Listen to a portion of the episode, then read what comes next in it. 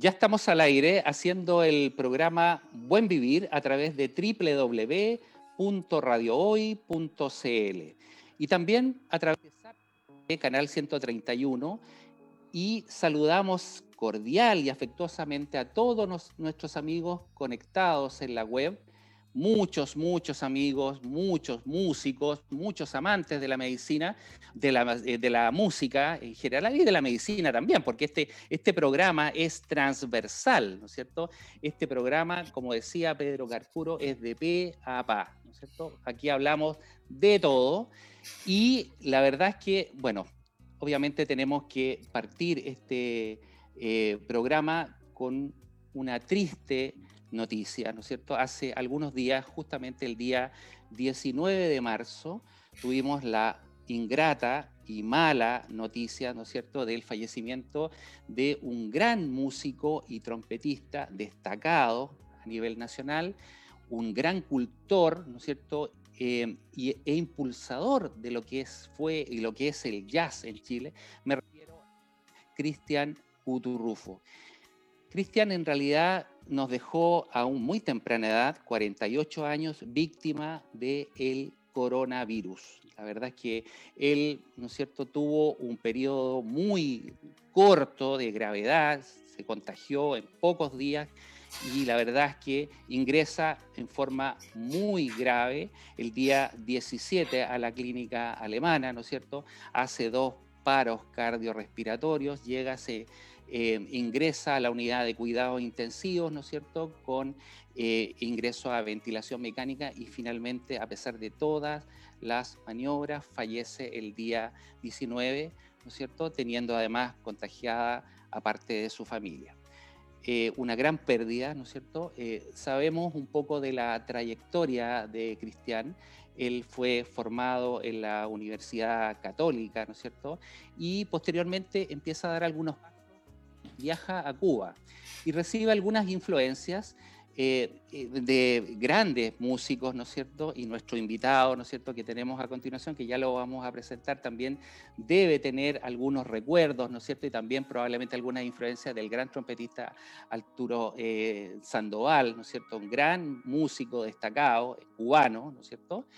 Y em, bueno, y él la verdad es que impulsa diferentes ritmos, pasando por el, el, el, bebop, ¿no es cierto? El jazz, Latin jazz también conocido, ¿no es cierto? Forma algunas agrupaciones y em, hay un, un eh, una, detalle muy importante ahí, el año 2016, en un prestigioso eh, club de Nueva York, em, hacen un recital con em, algunos músicos chilenos.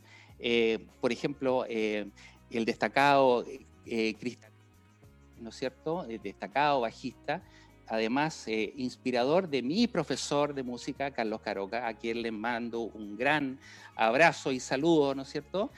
también Arturo Espinosa, ¿no es cierto? Y otros músicos chilenos y hacen un concierto que se denomina The Chilean Project tuvo muy buena, eh, eh, digamos, comentarios, ¿no es cierto?, en la prensa, ¿no es cierto?, y los entendidos de la música. Y bueno, y finalmente el año 2019 eh, hace un disco de estudio que se denomina Socos, ¿no es cierto?, que la verdad es que tiene también una gran aceptación dentro de la comunidad de jazz.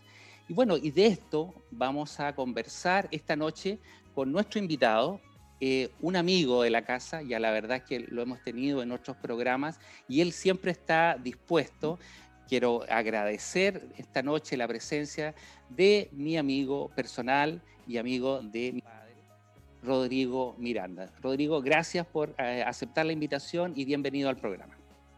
Gracias a ti, Mario, por la invitación. Yo realmente me siento como en casa en tu programa. Quiero saludar a toda la gente que está ahí viendo el programa, yo no me lo pierdo nunca. Eh, decirte que eh, los lapsus que tenemos a veces reflejan un poco el subconsciente y la verdad es que la música, dijo alguien que es la medicina para el alma. Sí, sí, eh, sí, claro. El gran Nietzsche dijo que la vida sin música sería un error. Yo hoy día, estando feliz de la vida, disfrutando minuto a minuto, con los años uno va gozando cada día más el momento, eh, creo que estamos un poquito reminiscentes, Mario, no tristes, no.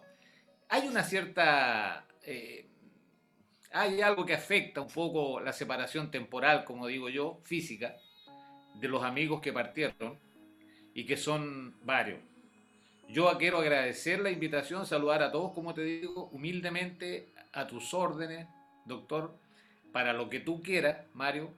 Eh, encantadísimo, con humildad, como te digo, y con mucho cariño y respeto hacia todos esos compañeros, amigos que se fueron, y bueno, recientemente y muy dolorosamente eh, cristiano. Exactamente. Sí, la verdad es que eh, fue una noticia que, no, que nos pilla este, abruptamente.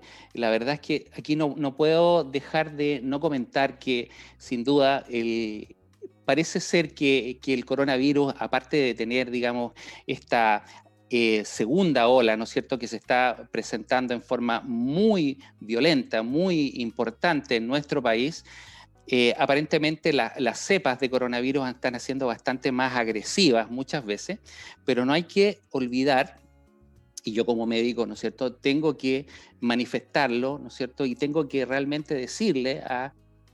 Obviamente parte de, de, lo que significa este, esta labor, digamos, de difusión. También como médico yo tengo una labor que tiene que ver con la educación, ¿no es cierto? Y con, obviamente, incentivar algunas cosas que implican mejores condiciones de vida y salud. ¿Y qué quiero decir con esto? ¿No es cierto? Eh, el peso, ¿no es cierto? El sobrepeso y la obesidad son factores de riesgo muy graves y nosotros estamos viendo eh, gente joven que se muere, así como el CUTU, ¿no es cierto? Así como otra gente, ¿no es cierto? Que a edades tempranas no, nos dejan, ¿no es cierto? Con cuadros muy graves de coronavirus. La verdad es que el sobrepeso y la obesidad son condiciones que la verdad es que son factores a la hora de complicarse de una neumonía, ¿no es cierto? La verdad es que parecen ser factores que en cierta medida definen un poquito el el futuro, ¿no es cierto?, eh, eh, realmente de, eh, la, de la enfermedad, por así decirlo. ¿Qué recuerdos tienes del... La verdad es que yo, yo sé que tú compartiste con él algunas cosas. ¿Qué, ¿Qué cosas recuerdas de él? Mira, Mario, yo soy uno de los músicos que abrió tamaños ojos y tamaños oídos cuando vio aparecer a este muchacho, lleno de vida, lleno de ganas, lleno de entusiasmo, eh, y con un talento colosal. Yo creo que ha sido un tremendo golpe a la cátedra este Cuturrufo que aparece, eh, coquimbano, ¿no es cierto?, de una familia de músicos. Ya tú sabes que su padre era acordeonista y bueno. y, su hermano, y su hermano también músico. Sus hermanos también. Fíjate que nosotros quedamos tan asombrados y, claro, me cuento entre los mm, eh, instrumentistas, trompetistas, que lo guiaron un poco y lo empujaron a que se acercara al club de jazz, que, que se atreviera. Eh, como todo muchacho tenía sus dudas, qué sé yo, pero tenía una sólida formación y una gran convicción. Pero además de eso, Mario, él tenía un carácter, una forma de ser exquisita. Eh, con el cuto nunca se pasaba pena, era un tipo que tenía un sentido del humor que es muy característico de muchos músicos, Mario, de la mayoría de los músicos, te diría yo. Así es. Sobre todo de los trompetistas. Eh, no puedo dejar de mencionar una, película que hizo el gran Fellini, gran director italiano en aquella época, que se llama Ensayo de Orquesta. Y ahí, eh, fíjate, eh, desglosa a cada instrumentista y hace una relación entre la forma de ser y el instrumento que toca. Y, lo, y yo tengo que decirte que los trompetistas tenemos que ser arrojados, tenemos que ser un poco locos. Alguien dijo por ahí, hay que ser loco para elegir la trompeta. ¿ah? Eh, es, un, es un instrumento muy extrovertido, de extroversión, porque tú no te puedes equivocar, porque si tú te llegas a equivocar hasta el portero que está en el teatro del frente se entera, ¿no? Eh, Cuturrufo nos dejó a todos asombradísimos con su talento, y entiendo que Daniel Lencina, que fue el que me inspiró a mí, porque Daniel era un poco mayor que yo. Yo soy bastante mayor que, el Kutu también. Hay una diferencia generacional. Eh, lo acogimos y entiendo que Daniel le regaló una trompeta alguna vez. Esa es una anécdota maravillosa. Eh. Todos quisimos de alguna manera eh, empujar el carro para que él llegara donde tenía que llegar. Él eligió el jazz a pesar de tener una formación clásica Él estudió en, La Serena, ¿no es cierto? Creo, y en Coquimbo. Pero, y también estuvo con Horacio. Yo llamé a Horacio Saavedra cuando tú me invitaste al programa. Eh, llamé a Horacio Saavedra porque él estuvo un par de años o tres años con Horacio. Eh, creo que estuvo en un par de festivales también. sí, sí, exacto, sí. Como estuve yo con Horacio, ya hablamos la otra vez, te conté que yo estuve 20 años yendo al Festival de Viña como trompetista. Claro. Así que él tuvo la experiencia popular, pero la pasión, lo que lo movió a él siempre fue el jazz. Y, como tú muy bien dijiste, él fue, y como bien dijo un amigo mío que se llama Boris Ortiz, que es clarinetista, dijo, se cayó para siempre, se acalló la trompeta bopera de Chile. Se mm. murió la trompeta del bop en Chile, del bebop. Eh, Cuturrufo fue muy influido por Fats Navarro, por Gillespie, por eh, eh, Freddie Hubbard también, y claro, por Arturo Sandoval, si él viajó a Cuba, que, que todos en algún momento quisimos ir a Cuba, yo también fui después, pero él fue a estudiar, a impregnarse del jazz, y él exudaba jazz, respiraba jazz, consumía jazz, y, lo hacía maravillosamente bien. Un talento, una montaña de talento. Tú sabes que cuando a él muchos le preguntaban, oye, quiero ser, eh, quiero ser jazzista. Entonces le decía, ¿sabes qué? Mira, lo primero que tú tienes que hacer es tocar muy bien la cumbia, la salsa, el rock, todas las disciplinas y ser un buen músico y estudiar. Y después vendrá el jazz, como una cosa así como por añadidura. Pero primero sé buen músico. Y yo lo encontraba como notable eso, porque realmente, o sea, yo quiero ser jazzista, pero, pero en el fondo estudia, estudia, pero haz bien tu pega, sé buen músico. Ese es el consejo que él daba. O sea, él, no se quedó ahí nomás con el gusto y con la licencia de, tocar, sino que él fue muy exigente consigo mismo. Sí, sí. Y, y muy sabio al decir eso, Mario, porque ya sabemos, tú lo sabes bien, pero yo tengo que contarle a la gente que el jazz está eh, formado, constituido por diversos estilos, pero de la más increíble índole y del más extrañísimo origen. el jazz tiene... Yo el otro día estaba escuchando un, tema que debe ser de los años 30 o, tal vez un poco anterior, y era un verdadero merengue. Si tú le ponías unos tambores batalla, un, un, un cencerro, o sea, un, eh, eh, un par de instrumentos más de percusión, un wiru. Un wiru, sí, sí. sí, sí. Habría sonado como Juan Luis Guerra, habría sonado como, el caballo negro, el, dominicano que venía antes de Juan Luis Guerra. Todos eso, esos grandes temas de jazz tienen algo de, de latino, música judía, francesa, ¿no es cierto? La influencia de, ahí en New Orleans era un caldo de cultivo y confluían muchas culturas por lo tanto, lo que Rufo decía tenía mucho, mucho asidero porque él estudió bien. En Cuba son muy exigentes.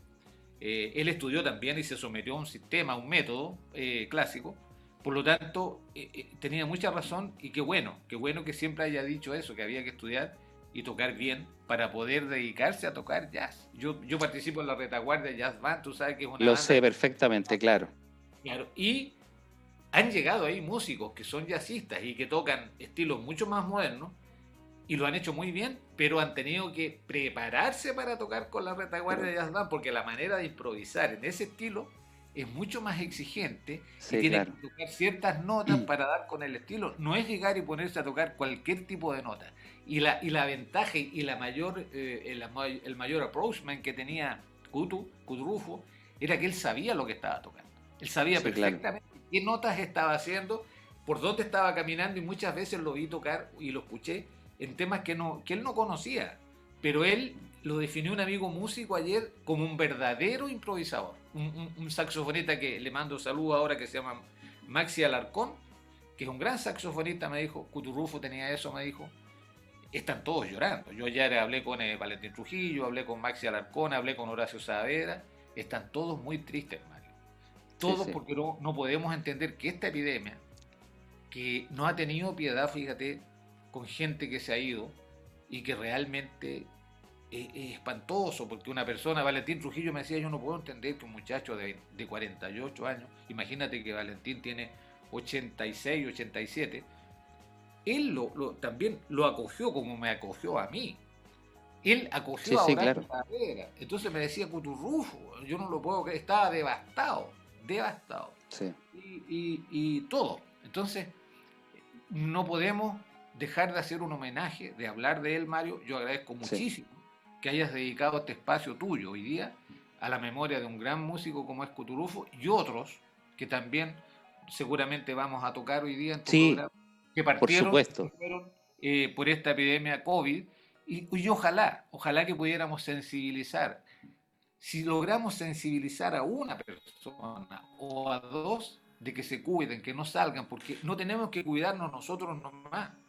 Yo tengo dos nueras que, vienen, que están embarazadas y tengo dos nietos en camino. No me puedo dar el lujo de contagiarlas a ellas y causarles un problema eh, y es un ejemplo muy cercano y me toca mucho. Entonces yo aquí estoy y, cumpliendo con todas las normas, Mario, con la, con la mascarilla, con el alcohol con, con, la, y con el confinamiento. Claro, claro, exactamente. Oye, y yo me acordaba en realidad cuando conversábamos en relación al Kutu, tú sabes que ah, había músicas o ritmos que él definitivamente no le gustaban. y, y, y, en esto, y en eso yo coincido plenamente porque a mí tampoco me gustan y nunca me han gustado. ¿Y cuáles son? el, reggaetón, ¿no es cierto? Y la bachata. Definitivamente no van conmigo y la verdad es que parece ser que eso es como la opinión de muchos, de músicos, ¿no es cierto? Que, que la verdad es que desde el punto de vista, con el respeto que me puede merecer, ¿no es cierto?, este tipo de ritmo, la verdad es que creo que no, no. Aporte musical, no, es poco. Claro, sí, sí. hay muchas bromas, porque incluso publican por ahí un piano que tiene tres notas y dice este es un piano para hacer y componer reggaetón. Y un par de frases, y un par de frases melosas que tienen que ver con, con temas que son mm, de, cierto, eh, un poquito subido de tono. Y ya estamos con un tema de reggaetón inmediatamente. Las tendencias van cambiando. Yo creo que hay una tremenda efervescencia en lo político, en lo social, y tal vez la música de ahora esté reflejando un momento histórico, Mario, que tiene que ver con el concepto de tu programa. Tu programa se llama Buen Vivir y, yo cuando supe de este programa y cuando lo descubrí, inmediatamente me puse humildemente, como te dije al principio, a tus órdenes, porque si podemos agregar un pequeño grano de arena, que vivamos mejor, a que tengamos un sentido de vida, un propósito, y que eso contribuya a un buen vivir, fantástico. Todo lo que sea en esa onda, yo soy, pero yo inmediatamente. Exactamente. Y bueno, y en relación a un poco a lo mismo, ¿no es cierto? Y recordando un poquito al Kutu, ¿qué podemos tocar, eh, Rodrigo? ¿Podemos tocar alguna cosita para, para ir amenizando la conversa que creo que, que es la mejor manera de recordar y la mejor manera también de despedir a un colega músico, ¿no es cierto? Es haciendo música, ¿no es cierto? ¿Qué es lo que mejor tú sabes hacer? Sí, Mario, fíjate que 40 minutos aproximados antes del programa, hoy, me llama un amigo de Puerto Montt al que quiero saludar calurosamente, que se llama Jaime Bello. Jaime Bello, te saludo acá desde el lugar del doctor Ojeda. Eh, saludar a tu familia, a la Jackie. Eh, el recuerdo de Patricio Fernández, un músico, fíjate, eh, Mario, que toda la vida se dedicó a otra profesión pero era tan músico o más músico que nosotros mismos, que, nos dedicamos y vivimos de esto. En el recuerdo, porque eh, Patricio falleció en marzo del año pasado. Eh, se nos fue, lo despedimos.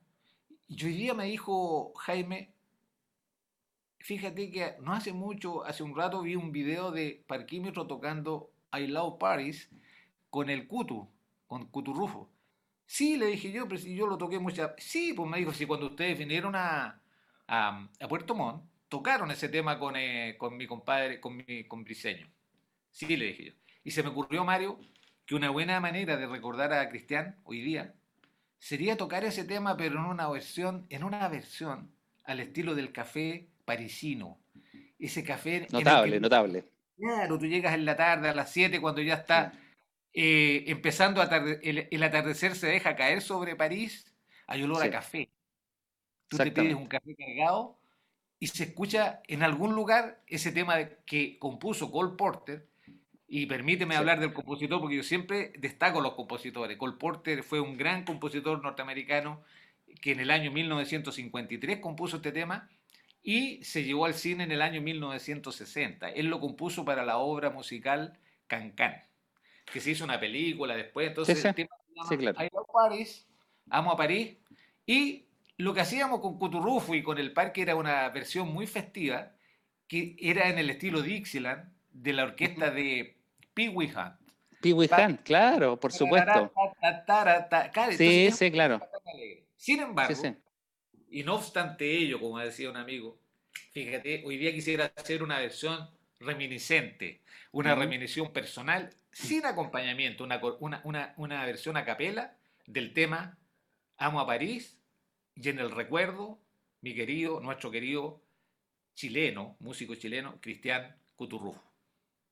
Cristian, para ti, para los oyentes, para la gente que está ahí, para los músicos, para los cantantes, para toda esa gente, para toda la tropa, I Love Paris, en una versión especial que va a quedar en el recuerdo, en el éter, porque son estas versiones en vivo, Mario, que son irrepetibles. Se tocan una de ellas y queda. Así es. Vamos. Vamos.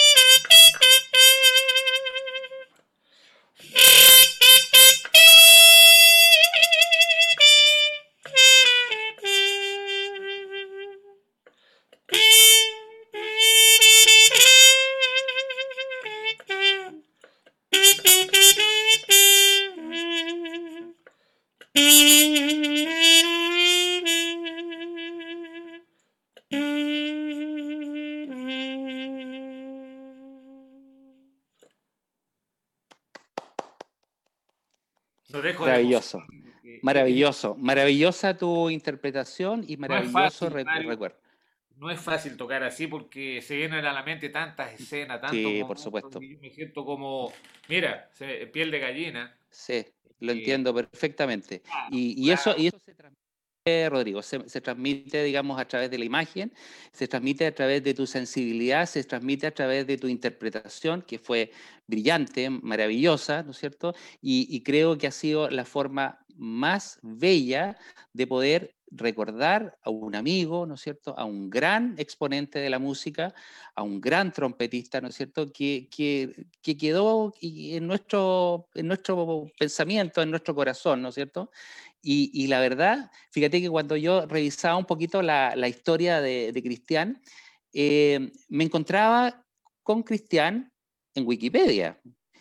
Y tú, tú sabías que está en Wikipedia. No Cristian Cuturrufo.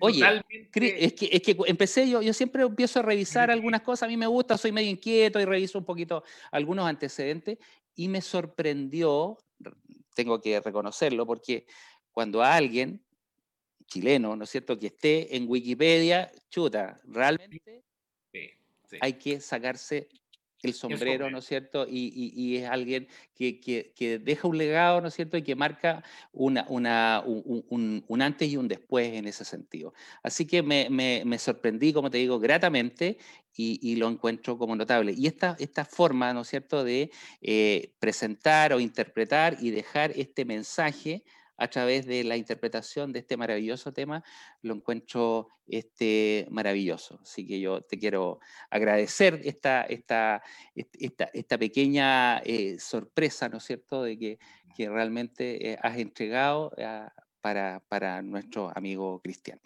Los músicos, Mario, siempre entregamos lo que sabemos hacer, digo yo, y tengo una frase que la he paseado por todos los lugares de Chile y otros del mundo donde he ido y digo, la música nunca está de más y la música siempre es bienvenida. Por lo tanto, nosotros lo que sabemos hacer es tocar, es tocar.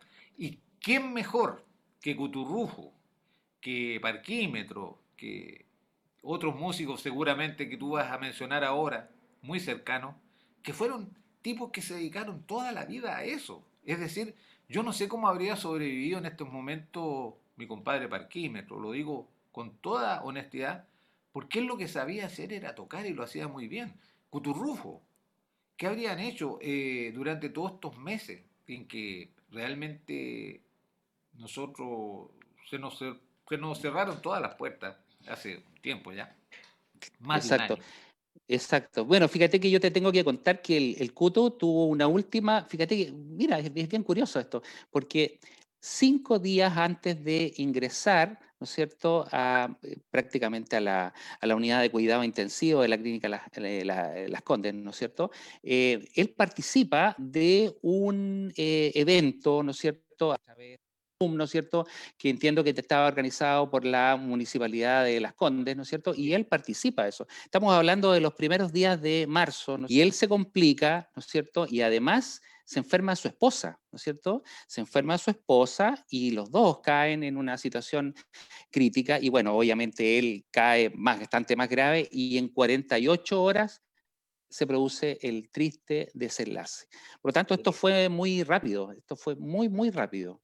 Y, esto ha ocurrido, ¿no es cierto?, eh, eh, no solamente en él, sino que en, en, en otros pacientes, ¿no es cierto?, que lamentablemente han eh, adquirido este, este virus. Y, por eso que también el mensaje en relación a esto es el autocuidado, ¿no es cierto? Hoy por hoy, ¿no es cierto?, el tema de la vacunación, ¿no es cierto?, que también tiene mucha importancia porque la vacuna, ¿no es cierto? Si bien es cierto, no te va a proteger del coronavirus, ¿no es cierto? Pero al menos te va a dar un cierto grado de inmunidad, no sabemos por cuánto tiempo, pero sí te va a, proteger en el sentido de que si adquieres la enfermedad, el grado de esta enfermedad no va a ser tan, tan grave, valga la redundancia, ¿no es cierto? Em, de modo tal de que tú la vas a poder este, soportar y la, vas a poder eh, tolerar más fácilmente. Tú estás vacunado, ¿no es cierto, Rodrigo? ¿Te vacunaste? Yo ya tengo las dos dosis. Las dos dosis. Eh, Mario, y ya llevo mm, prácticamente más de una semana, más de una semana eh, ya con la segunda, después de la segunda dosis.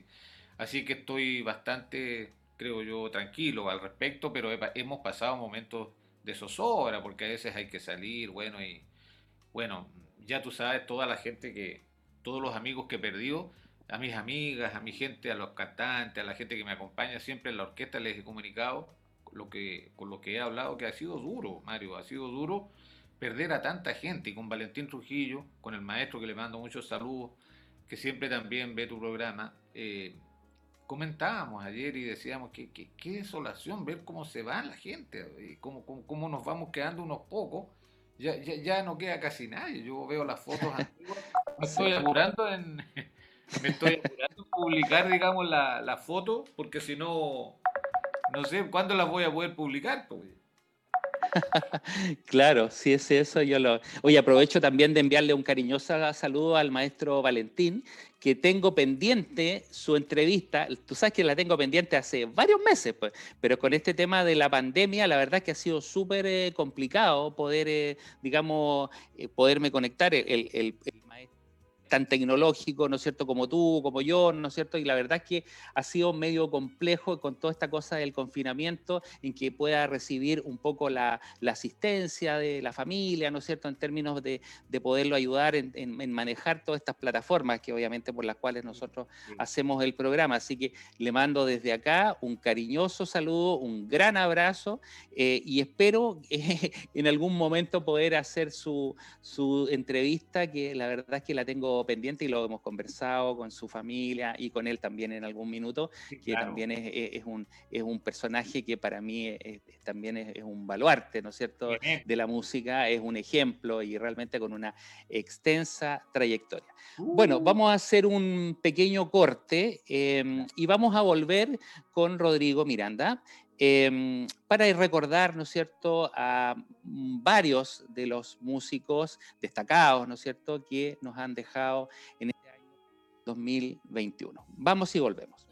Ya estamos de vuelta en el programa Buen Vivir a través de www.radiohoy.cl y Zapping TV, canal 131, y en nuestro WhatsApp, el más 569 8728 9606 más 569-8728-9606. Esta noche estamos con el destacado músico, director de orquesta, Rodrigo Miranda, y estamos recordando un poco a aquellos mm, destacados músicos que durante el 2021 y algunos el 2020 también nos dejaron producto del coronavirus y otras eh, enfermedades.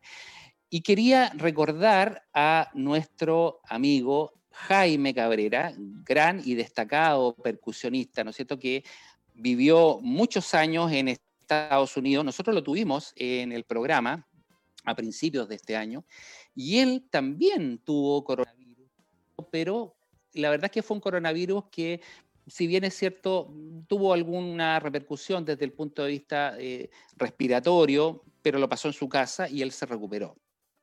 Pues bien, Después estuvo, ¿no es cierto?, en el programa y la verdad es que estaba bastante bien y posteriormente, ¿no es cierto?, él hace un cuadro respiratorio grave, ¿no es cierto?, a la unidad de cuidados intensivos con ventilación mecánica, ¿no es cierto?, y en dos o tres días también fallece. Y aparentemente fue de una secuela del coronavirus. Tú sabes que el coronavirus deja eh, secuelas graves a nivel pulmonar y él aparentemente, ¿no es cierto?, quedó con una fibrosis pulmonar grave, ¿no es cierto?, que obviamente lo llevó definitivamente a la muerte. ¿Qué recuerdos tienes de, de Jaime Rodrigo? Un tipo increíblemente alegre, el dueño de todas las anécdotas, de todas las anécdotas que tú te puedas imaginar y él inventaba, si, si las anécdotas no existían, él las inventaba. Tiene una cantidad de historias, pero increíbles, pues realmente era, pero... Jaime era niño, era, era jovencísimo y ya andaba recorriendo el mundo con ese gran cantante chileno que fue Antonio Prieto. Yo tuve la suerte de trabajar harto con eh, Joaquín Prieto, el, autor de La novia y de todos los grandes éxitos de Antonio. Sí, claro. y, y él me corroboró todas las anécdotas que Jaime contaba. Entonces, él era bastante recorrido, ¿no? Él, tuvo mucho, mucho camino, Mario, como trotamundo. Yo estuve en Panamá y lo conocían. Había tocado ahí con músicos que yo trabajé. Estuve en Puerto Rico, también lo conocían ahí. Mira, no, había lugar donde no conocían a Jaime. Cabrera. Yo, yo quiero hablar de, del Guatón y Ribarra, que era tío de nuestra actriz, de la Patricia Ribarra que fue una de las gordas del cabaret Villú, que, que, en el cual estaba nuestro desaparecido actor hace poco también, Tomás Vidiella. Tomás Vidiella, claro, gran actor, exactamente. Eh, y, Jaime, eh, muchas anécdotas, un tipo que siempre tenía una muy buena relación con los demás músicos. Y fíjate, Mario, que era como este año que pasó fue como premonitorio, que se dedicó a visitar a todos esos músicos clásicos de Chile, entre ellos tu padre, sí, sí, claro, gran saxofonista chileno, dueño de una eh, de un largo etcétera, de, una carrera pero, pero tremenda, eh, Oscar Moya, eh, él visitaba a los músicos, visitó a Héctor Saavedra, que estaba por ahí internado, en fin, a mucha gente, él tenía un, espíritu muy dadivoso, era, muy, muy, muy dado a ayudar, ¿no? Ayudar. Y fíjate que él entró en una etapa de su vida como de, como de iluminación, él tuvo como una epifanía. Yo le dije, tú tienes una transfiguración. Y me quedaba mirando, ¿qué me quieres decir con eso? bueno, le decía, tú te pareces al Papa Juan XXIII, tú estás entre el Papa Juan XXIII y la Papa Undurraca, más o menos por ahí la cosa. Y, siempre me decía que yo me parecía a su señora. muy buen músico, muy buen músico. Y, lo, y, lo, lo que me alegra mucho, Mario, es que los músicos jóvenes eh, de esta época, digamos, lo conocieron yo les hablaba siempre de un amigo que tenía que vivía en Estados Unidos, que tocaba muy bien y que era el Guatón Cabrera. Y ahí estuvimos noches enteras. Ellos estuvieron, mejor dicho, yo estaba a cargo de los festivales, no podía compartir mucho con ellos, pero ahí lo conocieron y, quedaron con el mejor de los recuerdos de Jaime Cabrera, que le mando un saludo y un abrazo hasta donde esté. La gente me dice debe estar allá arriba. Yo no, no, sé si estará allá arriba, Mario, pero, pero por ahí, por el medio debe estar todavía. Ojalá que siga. Claro.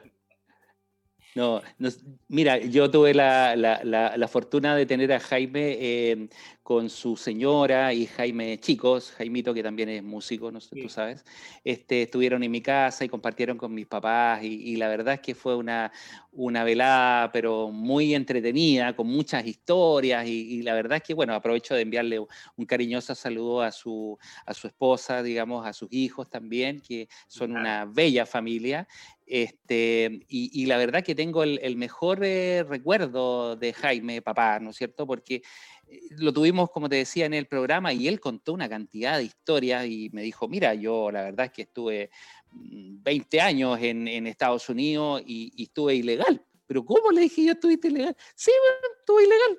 Porque la verdad es que tenía una conducir, después se me venció y la verdad es que estaba ilegal. Y, y, ilegal y todo llegó a estar en las principales orquestas a nivel y acompañando a artistas eh, como Donna Summer, eh, ¿no es cierto? Angel Verhamperding. Y, y la verdad es que, pucha, o sea, eh, realmente con una, con una desplante, ¿no es cierto? Con una calidad y una trayectoria increíble. Sí, él tenía mucha personalidad y mucho carácter, se sentaba en la batería y como que se transfiguraba, se transformaba. Eh, me tocó acompañarlo a mí en alguna orquesta nacional y el director le hizo algunas indicaciones con respecto al tema y, Jaime le decía, pero si, oye, este tema yo lo toqué con Polanca y, yo sé cómo es. Entonces, tiene una tremenda trayectoria. Sí, es verdad que tocó con Angel Blur, Angel Claro gran cantante británico, ¿no es cierto? Sí, sí, claro. Y, y este eh, tenía siempre como derrotero tocar con los norteamericanos, con los, como decía, con los gringos. Yo toqué con, los, con las orquestas con los gringos, porque para tocar con ellos había que leer. Y Jaime desde temprana edad se, se, sometió también a una disciplina, estudió y él leía música. Entonces, claro. Eh, en una época en que no había tantos lectores, él ya leía, entonces podía ser. Yo mismo lo invité alguna vez, Mario, a tocar en, el, en la orquesta que, que, funcionaba en el Hotel Carrera, cuando el Hotel Carrera era Hilton, te estoy hablando de los años 70, de fines de los 70, mediados y fines de los 70. Y tocábamos ahí, fíjate, en, el, en la piscina arriba, y acompañábamos el show, y ahí acompañamos a, a grandes figuras, que acuérdate que los artistas venían a los canales de televisión, se alojaban en el hotel, hacían un canje y subían arriba y hacían su show, cantaban un par de temas, ahí acompañamos a Salvatore Adamo, a Rafael, yo creo que acompañamos a Silvana Di Lorenzo, una argentina que Claro, sí, sí. Eh, toda esa gente y las tripulaciones de las líneas aéreas se quedaban ahí y en algún momento la piscina le pusieron un acrílico iluminado. Entonces, en lugar de la piscina había una pista levemente suspendida que provocaba un efecto muy bonito. Era un acrílico grueso, iluminado, entonces lo usaban como pista de baile. Y, ahí tocábamos con Jaime Cabrera y acompañábamos el show porque yo tuve que invitar a algún baterista que leyera. Porque el que había ahí no, no, leía música. Era un, tremendo baterista, el Toño Gable, desaparecido también, pero que, no leía música. Así que Jaime, eh, tuvimos muchas anécdotas ahí, muchas muchas tocatas ahí. Y una vez, yo te puedo contar una anécdota. Porque, sí, por favor, adelante. Yo le decía a él siempre, me dejó un reemplazo una vez, y fíjate que ese reemplazo es colega tuyo, creo que es médico, y vive ahora en las Islas Canarias. Es muy posible que esté en el programa y, le, y él le decía el pimpo. Le decían el pimpo, no sé por qué. Era un médico, fíjate, tocaba la batería con un, con un pianista que se llama Valentín Letelier. Ya. Y la verdad es que, mira, Mario, como, como baterista, que me perdone el tiempo, pero como baterista era un excelente médico. la cuestión es que una vez me dijo, oye, Rodrigo, me dijo, tengo un trabajo. El trato era que si él tenía algún trabajo, de repente podía dejar un reemplazo. No había tantos músicos que leyeran, así que se tomaban sus licencias y tenían su, su, su privilegio, ¿no? Así que me dejó al tiempo ese día y el día viernes. Él, se ausentó, tocamos nosotros ahí, qué sé yo, y llegó el sábado y me dijo, ¿y cómo anduvo mi reemplazo? Mira, le dije yo, en algún momento hizo un solo y nosotros pensamos que se había caído arriba la batería. Entonces él siempre la contaba ahora y yo le decía, oye, no me mandes al tipo. Oye, me decía, el tipo está en las Islas Canarias y está re bien, está de director de un hospital. Oye, que se queda allá, no vale, le dije yo que no venga. Mejor que se dedique a otra cosa. ¿eh? que su profesión no Yo no sé qué especialidad tenía, pero, pero era médico, sí. Y fíjate que eh, siempre de ese tenor eran la, las historias, pero Mario, hay otras anécdotas antiquísimas de cuando ellos tocaban en lugares, pero que ya ni... Yo no tenía idea que había un lugar que se llamaba el Dársena. El Dársena, que eran unas boat pequeñas ahí en Valparaíso. En Valparaíso, pues, histórico, claro. Pues. Y tocaban, tocaban con parquímetro ahí en el Dársena. y yo inventé varias historias al respecto. Así que mucho con las historias que yo, yo ya empecé a inventar historias. Ellos eran los personajes principales de, de sus andanzas en el Dársena. Qué buena, qué buena. Oye, hay un, hay un video que tú lo debes haber visto en que aparece eh, tocando en, el, en un, no sé si en un festival o un, club de jazz, no sé, que sale eh, eh, Jaime tocando batería, Parquímetro tocando trombón y el Cuto tocando este, trompeta. No recuerdo exactamente dónde fue eso, pero eso fue hace algunos años atrás este, y es un video también de antología, o sea, realmente claro, muy bonita. Creo que fue en el club de jazz, me parece que fue en el club Lo más probable es que haya sido en el club, Mario, y claro, lo que ocurrió aquí es muy sencillo, fíjate que yo en algún momento no sabía qué, instrumento tocar y ya te conté en el, programa pasado que me inspiró a mí Daniel Lencina. Yo no sabía si estudiar saxo, eh, flauta, yo, yo era guitarrista. Estudié dos años de guitarra clásica, incluso con la Liliana Pérez Corey. Pero a raíz de una charla que hizo Daniel en el Instituto Chileno Norteamericano, yo, yo ahí me decidí por la trompeta. Yo estudié en la Chile también, como tú. Eh, no tengo el tazón ese que tienes tú, tan dedicado por todo. yo, solamente tengo este, este, tazón blanco. claro. Pero no significa nada. Yo soy de la Universidad de Chile como mi casa de estudio, pero el tazón blanco no significa nada. Y, no voy a referirme al club que tú perteneces, porque tú estudiaste en la Universidad de Chile, pero entiendo que eh, tu afición deportiva va por otro club. Claro, exactamente. Sí. No, sí, yo lo tengo que decir. Yo, la verdad es que no tengo problema. Yo siempre he sido de, de, de, de corazón de la Unión Española y, la verdad es que en, en, las buenas y en las malas creo que como debe ser, ¿no es cierto? Ahí, ahí estamos. Así que, ¿Ustedes están eh, todavía en los potreros o están de... O están por ahí. Por, ahí, por ahí cerca, digamos, por ahí cerca. pero, bueno, sí. no, pero mi, alma, mi alma mater es la Universidad de Chile, sí, donde me formé y todo eso, así que... Fíjate que todos los que estudiamos en la Universidad de Chile tenemos un cariño tremendo por la universidad, un buen recuerdo, el, el ambiente que se creaba ahí era bien especial, no era ni pretencioso ni tampoco de otro orden, sino que era bien, creo yo, con un aire profesional bastante acentuado grande. Exactamente. Yo estudié en la Chile, claro. Y Exacto. Eh, esto de la música da para tanto, podríamos hablar tanto, eh, que, que, pregúntame nomás, porque ya no sé qué. no, eh, quiero, quiero que, toques algo, quiero, quiero escucharte alguna, alguna otra cosa. ¿Qué, podemos, qué podemos tocar? Y, porque obviamente esta, esta, noche, esta noche no es de tristeza, eh, si bien es cierto, estamos recordando a los que no están, obviamente de una manera distinta, pero como lo hacen los músicos, ¿no es cierto? Con música, con esa buena onda, ¿no es cierto? Con ese optimismo, con esa este, forma, digamos, de eh, manifestar esa sensibilidad especial que tiene, ¿no es cierto?, a través de la música. Yo fíjate que quisiera tocar un tema que me recuerda a Jaime Cabrera y tiene que ver con una anécdota. Porque él me dijo, ¿tú conociste? Me dijo un trompetista que le decían el tuetue. Pero, yo, pero ¿cómo le iban a decir el tuetue? Yo, yo he escuchado historias del campo. Yo, claro. Yo, me crié en mi pueblito de Maipo, que es un pueblo campesino. Ahí le mando saludos a, a mis amigos, a la gente, los la familia de los italianos, ahí de los Mincones, a mi amigo Roberto Fernández. Ojalá estén viendo el programa porque yo siempre hablo de mi pueblo. Fíjate que ahí se contaban en el brasero con mi abuelo, ahí en el corredor de la casa paterna, se hablaba de los tuetué. Pero Jaime Cabrera me dijo, ¿tú conociste un trompetista que se llama, que le decían el tuetué? No, ¿y por qué le decían el tuetué? Porque tocaba tué, tué, tué, tué, tué.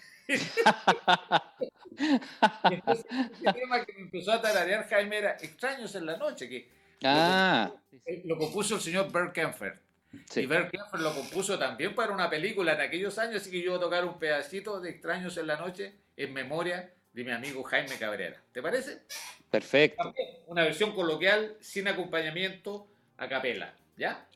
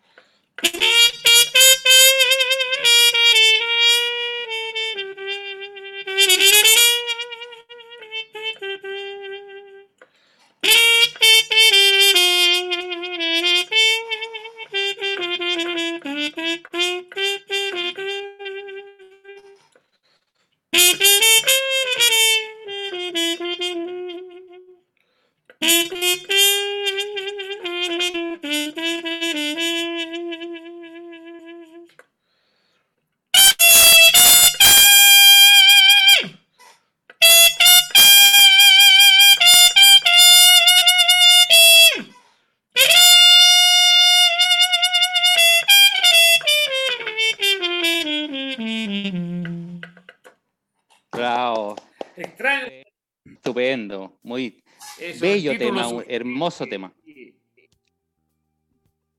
Bert Kenfer, y lo popularizó el señor Sinatra, Frank Sinatra. Así es. Entonces mucha gente dice, eh, extraños, extraños en la noche de Frank Sinatra. No, no, Lo popularizó Frank Sinatra. Así es. Pero el tema era de Bert Kenfer. Y así como el tema My Way, a veces dicen, oye, My Way de Frank Sinatra. No, el tema My Way es del señor Polanca inspirado en una canción francesa, una balada francesa antiquísima, que la tomó Polanca, la, le hizo una adaptación que se llama, que es lícita, no es plagio, que es como cuando le cambian la letra a un, tema, por ejemplo, el tema La Noche eh,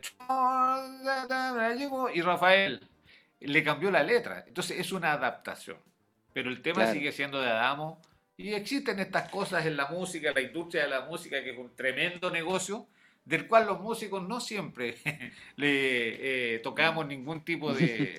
habitualmente no. de regalías, a veces son un poco... Claro, habitualmente no es así. Oye, no puedo eh, dejar de, mencionar y, preguntarte por el parquí, por el parquímetro, por Héctor, Héctor Diseño, que, bueno, nos dejó un poco atrás, ¿no es cierto? Eh, de hecho, nos encontramos nosotros en el, en el funeral, ¿no es cierto?, del parque y se hizo una tremenda despedida, ¿no es cierto? Bueno, en ese tiempo todavía ya no, no estaba la pandemia, ¿no es cierto? Y se le hizo un, tremendo homenaje, ¿no es cierto? Y, y, la verdad es que recuerdo perfectamente, tocó eh, eh, Juan David, ¿no es cierto? cantó ella, obviamente precioso, ¿no es cierto? Y, tocó, ¿no es cierto? mucha gente ahí y la verdad es que había una cantidad de músicos impresionante. Tú tienes muchas historias, obviamente, con, eh, con Héctor, eh, pero ¿qué es lo que más destacas de él? ¿Qué es lo que, ¿Cuál es tu, tu, legado, ¿no es cierto?, en relación a, tu vida este, junto a él. Mira, eh, Héctor Riseño, el parquímetro, fue un tipo de excepción, tal como Cuturrufo una montaña de talento, le decía yo. que alguna vez eh, vino a tocar a Santiago, un programa de televisión, y Horacio Saavedra lo vio y bueno, y ahí lo reclutó, pero también tenía una forma de ser muy especial, una, una forma de ser, fíjate que estos grandes músicos, estos grandes personajes, normalmente son como niños, son niños pequeños.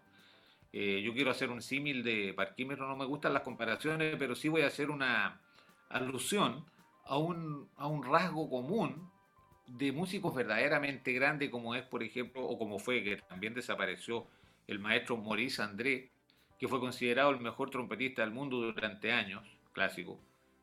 Maurice André hablaba español muy bien, porque él, era de la región ahí, de, de, la región de... en la frontera de Francia con España, entonces eh, él hablaba bastante bien el español y cuando yo lo conocí, vino a Chile alguna vez, tocó en el Teatro Oriente, era como un niño. Me dijo, yo voy a tocar hoy día, me dijo el concierto que siempre toco con la trompeta en fa, hoy día lo voy a tocar con... él. Y después cuando terminó, me dijo, ¿qué te pareció? Y yo estaba con otros músicos ahí, como si no hubiésemos conocido toda la vida. Como niño, se relacionaban como niños. Y, y Héctor Ruiseño, Parquímetro era igual. Él siempre tenía la broma también. Bueno, y con Jaime Cabrera ellos tocaron juntos y se conocían desde la juventud, del, del cuaternario superior. Así que traían, muchas anécdotas de antes, Mario. Y se acordaban, oye, ¿te acuerdas tú del no sé cuánto? Sí, no sé qué, qué sé yo, y cuando fuimos a tocar no sé dónde. Bueno, pero la vida profesional de, de Héctor Diseño estuvo muy unida a la de Rodrigo Miranda, ya Alejandro Vázquez, el saxofonista que está vivo, tremendo músico. Con ellos hicimos prácticamente todas o casi todas las grabaciones de los años 80 de los artistas populares acá. Yo trabajaba en ese tiempo con Horacio Saavedra, con la orquesta de Horacio Saavedra y, y Parquímetro también. Y tocábamos los bailes, además con Horacio, los estelares, en el Festival de la Una y en muchas grabaciones que hicimos con el Nino García, con el grupo de Quirusa, con, mira, con Pati Fría, bueno, con toda la gente de, la época. Entonces lo conocí mucho. Eh, era un tipo que roncaba de una manera formidable. Ayer o anteayer lo estaba comentando con una compañera de la orquesta y me decía ella, oye, eh, la Francisca Salina, que es mi tecladista, de ahí de María Pinto, que aprovecho de mandar un, saludo ahí, los chipi fans, a la familia Salinas Aguilera.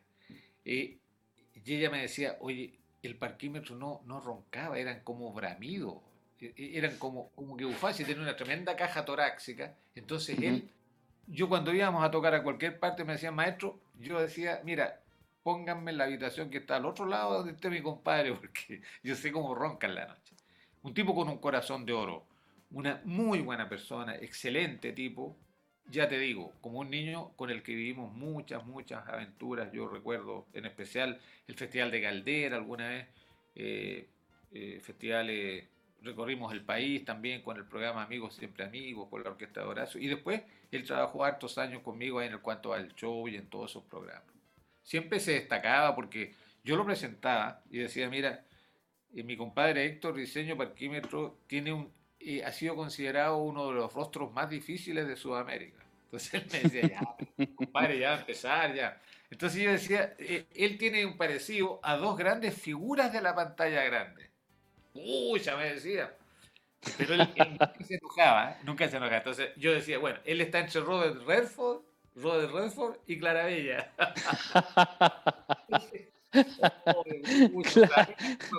y hacía, hacía como que se enojaba, pero no enojaba. Yo lo impulsé a que cantara, oye, ese tema eh, What a Wonderful World, y se lo toqué en la triste despedida, se lo toqué también a capela como como se hacen los temas cuando uno despide a un amigo. Por eso que hoy día, Mario, te agradezco mucho que me hayas permitido tocar a capela, sin acompañamiento, porque esa es una forma muy limpia, muy sin efecto. Yo estoy tocando, yo estoy tocando aquí sin ningún micrófono, sin nada. El sonido duro, crudo, como decimos nosotros, puro, que sale del alma del músico y va al éter, al aire, nada más. Y yo le toqué ese tema, eh, What a Wonderful World, eh, y causó mucho, no volaba una mosca, porque yo lo hice con, el sentimiento y el dolor de la partida, de la separación temporal que yo te hablo siempre. Porque yo creo, soy de esos que creo que en algún momento todos nos juntamos de nuevo, Mario. en otro tiempo, en otra dimensión y de otra manera. La vida no creo que sea tan estúpida y tan retonta como que vivamos una milésima de segundo en, en la infinidad de los tiempos y desaparezcamos. Yo creo que nadie desaparece. Y desde ese punto de vista yo creo que la muerte no existe. Soy de eso, que creo que todo tiene una explicación y después la entenderemos. Exactamente. Y, no, y, la, forma de, como te digo, y devuelvo a, repetir que la sensibilidad en la interpretación, ¿no es cierto?, de entregar esta eh, música, ¿no es cierto?, esta, estos temas realmente que te salen del, corazón realmente y que yo te decía fuera de micrófonos, ¿no es cierto?, pone como la, piel de, gallina, eso, eso realmente tiene una, una, connotación muy especial y eso lo logran pocos músicos, así que yo te, te, felicito. Y bueno, ya empezamos a despedir este programa, que ha sido un programa especial.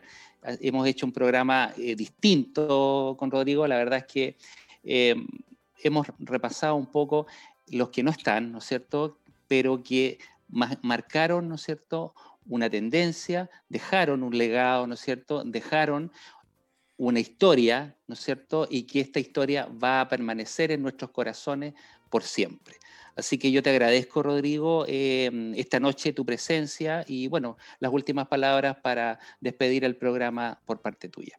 Gracias a ti, Mario. Eh, lo dijiste muy bien. Ellos desaparecieron, pero nunca los olvidaremos. Jamás. Eh, cuando yo te estaba escuchando y cuando tú estabas empezando a despedir el programa ahora, yo dije, siempre existe el, deseo, la, voy a llamar a mi compadre, era que no está. Yo lo habría llamado, ahora le habría dicho, oye, estuve en el programa con Mario, que ah, me habría dicho, yo estaba grabando, ¿y cómo te fue? ¿Y qué, y qué cuenta es el Mario Chico? Que siempre con la broma, ¿no? Eh, eh, eso me hace mucha falta, Mario, y los extraño todos los días. Yo siempre digo, a ellos los extraño todos los días. Te agradezco infinitamente la posibilidad de haber hablado un poco de ellos, de haber contado una pequeña anécdota, de haber tocado algo. Eh, quiero despedirme de tus auditores, de la gente que te ve a ti y a la gente que te acompaña ahí en el estudio, a los técnicos, al director, a todos. Muchas gracias. Y a tu disposición como siempre y felicitaciones Mario porque mucho más gente debiera dedicarse a esto del buen vivir. Así es. Y como tú, Rodrigo, eres un, fiel exponente de lo que es realmente el, buen vivir, eh, agradezco tu presencia esta noche en el programa y bueno, decirle a nuestros amigos eh, televidentes, ¿no es cierto?, auditores y televidentes de nuestro programa y que miércoles a miércoles se conectan en este espacio, ¿no es cierto?, que se cuiden, que el coronavirus está tremendamente activo, que Santiago se está cerrando, ¿no es cierto?, con la cantidad de, cuarentenas, que esto está muy, muy complejo. Así que los dejamos invitados cordialmente para la próxima semana y si Dios quiere, estamos en siete días más. Un abrazo, Rodrigo, cariños a tu familia y que Dios te bendiga. Que esté muy bien. Buenas noches a todos. Gracias.